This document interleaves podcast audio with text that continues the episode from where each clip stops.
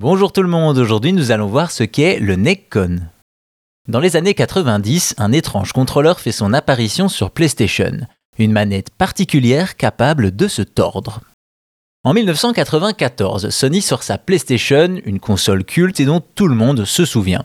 Faisant la part belle à la 3D, grande innovation de l'époque, la console de Sony profitait de tout un tas de titres variés, mais également de nombreux jeux de course. Wipeout, Gran Turismo ou encore Ridge Racer, des titres qui ont permis à de nombreux joueurs de faire chauffer la gomme. Justement, c'est pour ces jeux que Namco dévoile un nouveau contrôleur en 95, le Neckcon. Au-delà du fait qu'il s'agisse d'un des premiers périphériques d'un constructeur tiers de la PlayStation, cette manette propose un gameplay pour le moins inédit.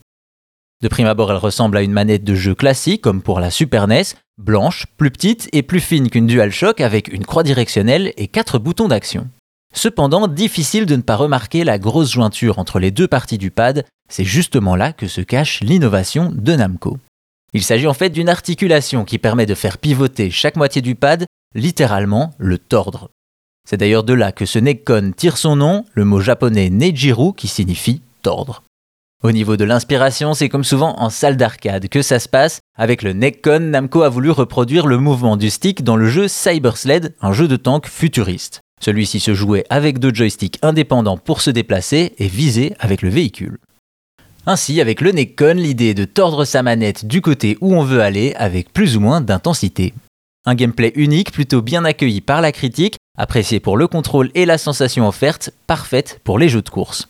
Au total, une cinquantaine de jeux PS1 seront compatibles avec le contrôleur, principalement de la course, mais aussi Air Combat, un jeu d'avion. Au final, malgré son principe étonnant, le Neckcon de Namco est un véritable pad pensé pour les jeux de pilotage en tout genre, un concept littéralement tordu mais qui fonctionne.